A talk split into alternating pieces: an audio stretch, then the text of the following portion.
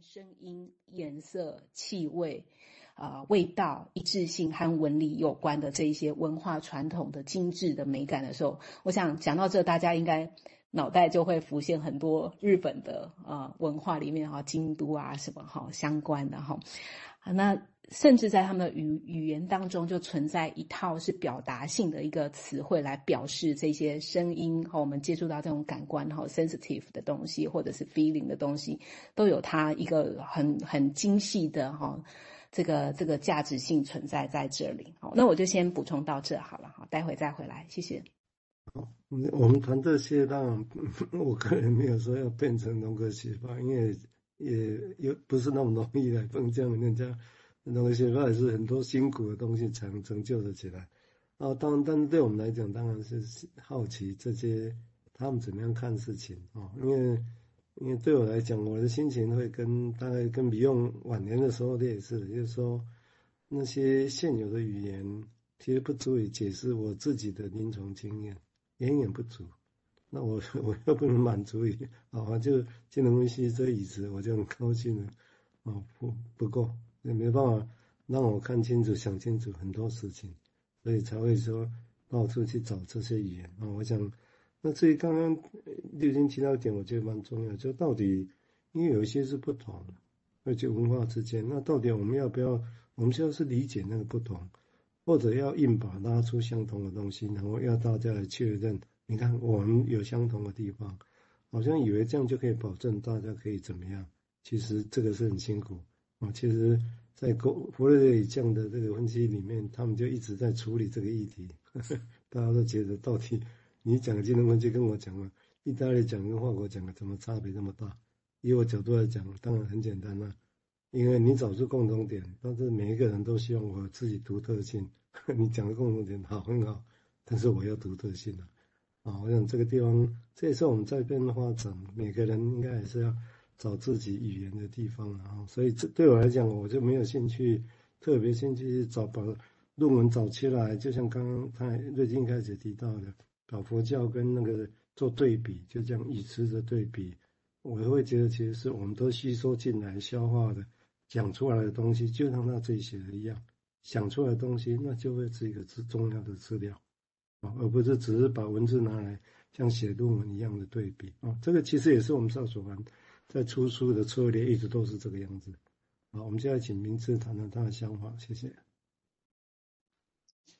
好，嗯，我我是想到说，嗯，就是精神分析跟荣格学派解梦的那个差别，当然有一个是在集体潜意识上。那有一个小故事，就是，呃，荣格他他早期是在那个精神病院工作嘛，然后病人可能会讲很多像接近妄想的那些话这样。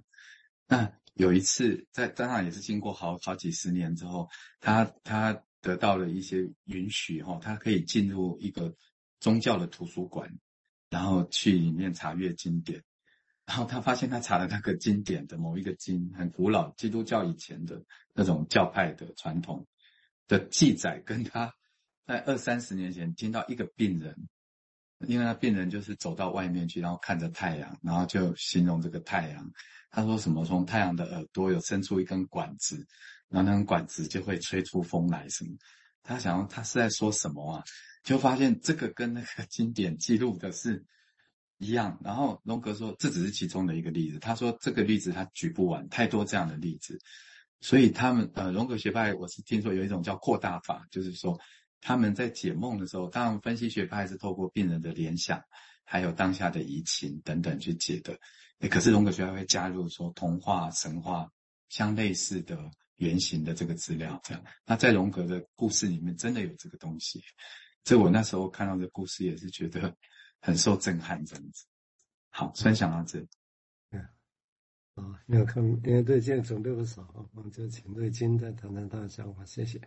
嗯，好，那我就继续来，呃，再为大家导读那个下一段哈。那他下一段就是慢慢在想这件事情哈，他在想，呃，这这些呃东西方其实一直的，呃，其实跟环境会有一点不一样的，呃，这个熏陶也有也是，呃，这个会造成人怎么认识自己有一个就起点就有一些不一样了哈。那在第五小节这边呢，哈，他要讲的是西方的意识，我摘录其中。一小节哈，来为大家代念一下。这边说的是西方的自我是自主独立的，好，似乎呢，自我与他以外的一切都是断然分开。但这个对日本人而言是很不舒服的。好，日本人注重的是整体性，强调的是与他人和呃外在一切的联系。好，日本人的自我发展并不割断与外在的联系。好，日本的文化中的自我呢，具有很大的一种包容性。哦，它是承纳，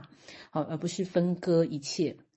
好，那呃，在这个 Marie 这边，他有稍微整理一下，就是呃，这个何准雄哈是日日本的这个荣格心理学之父。好，他就研究这个东西方的差异哈。终身都在研究这件事情，他在这个很多的著作当中就呃阐述了一些基本的一些啊、特征的一些比对哈，他就在啊、日本的故事特特别是在中世纪那时候日本故事里面，他就写到说，哎，那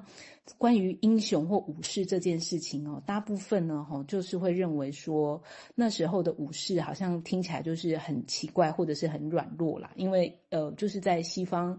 呃，他们在阐述一个英雄的角色的时候，或者是我们可以想象，就是。呃，也许我们可以在呃那种呃希腊罗马故事集哈，看到很多他们所强调的哈，像宙斯啊，哈，还有他下面的啊十二天神等等，都不会是软弱的，而且他们是神嘛，哦，神话的部分。可是，在日本的这个中世纪呢，哈，一样呢，哈，就是武士应该是孔武有力，可是并不是啊，他觉得这个他们对于武士的阐述呢是比较。呃，奇怪或者是软弱哈，他不是通过自己的意志或者是想法，而是通过一些呢哈，透过一些奇怪的梦，哦，来确定自己的一些自我的认同或认定哈。那说呢哈，当他这样讲的时候，相信很多日本人听到这也会很有同感，好，因为在日本人的这个日常生活当中呢哈，这种倾向呢哈，仍仍然在他们的呃文化的潜意识或集体的潜意识里面会发发挥很大的作用。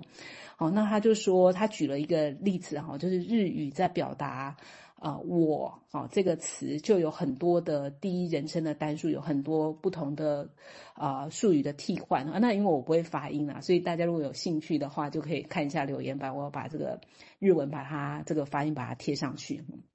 那看起来这这些词呢，哈，都是我，好，但是这取决于呢，哈，当下的环境，还有人如何被对待的方式，要使用哪一个词，好，所以他就说，哎，日本人只有通过在他人的存在当中，哈，相互对待，或者在环境，哈，里面，然后去找到不同的我，然后用不同的一个呃词来表达这样子。好，那呃，就是就是这这个部分，他就说这边用使用的我跟西方的理想在描述英雄的这个自我也完全是不同的哈。那呃，因为在这个西方的英雄自我，他是一个有自己特定的一个身份的哈，但是是跟他自己本身比较有关，而不是跟关系的网络比较有关哈。那在这边呢哈，就显然就有一个很大的差异了哈。那我先停在这，好，谢谢。这其实有很多可以值得思考的。我想，到底我们这块地上的人怎么想？这个其实我最好奇。哦，如果台湾有所谓台湾精神史，台湾的精神史指的是什么？我指的不是政治上的那一种哦，不是政治上的区分，而是实际上在这这个地方的人啊，这蛮蛮好奇的。因为有些地方，比如说我前最近又看到，脸书又看碰到有人在转出来，不知道是谁哈，那就是说。啊，李安说孝顺要取代爱，他不教小孩子孝顺，叫爱。我听了其实大笑。我说哦，我知道李安很伟大，我很崇拜。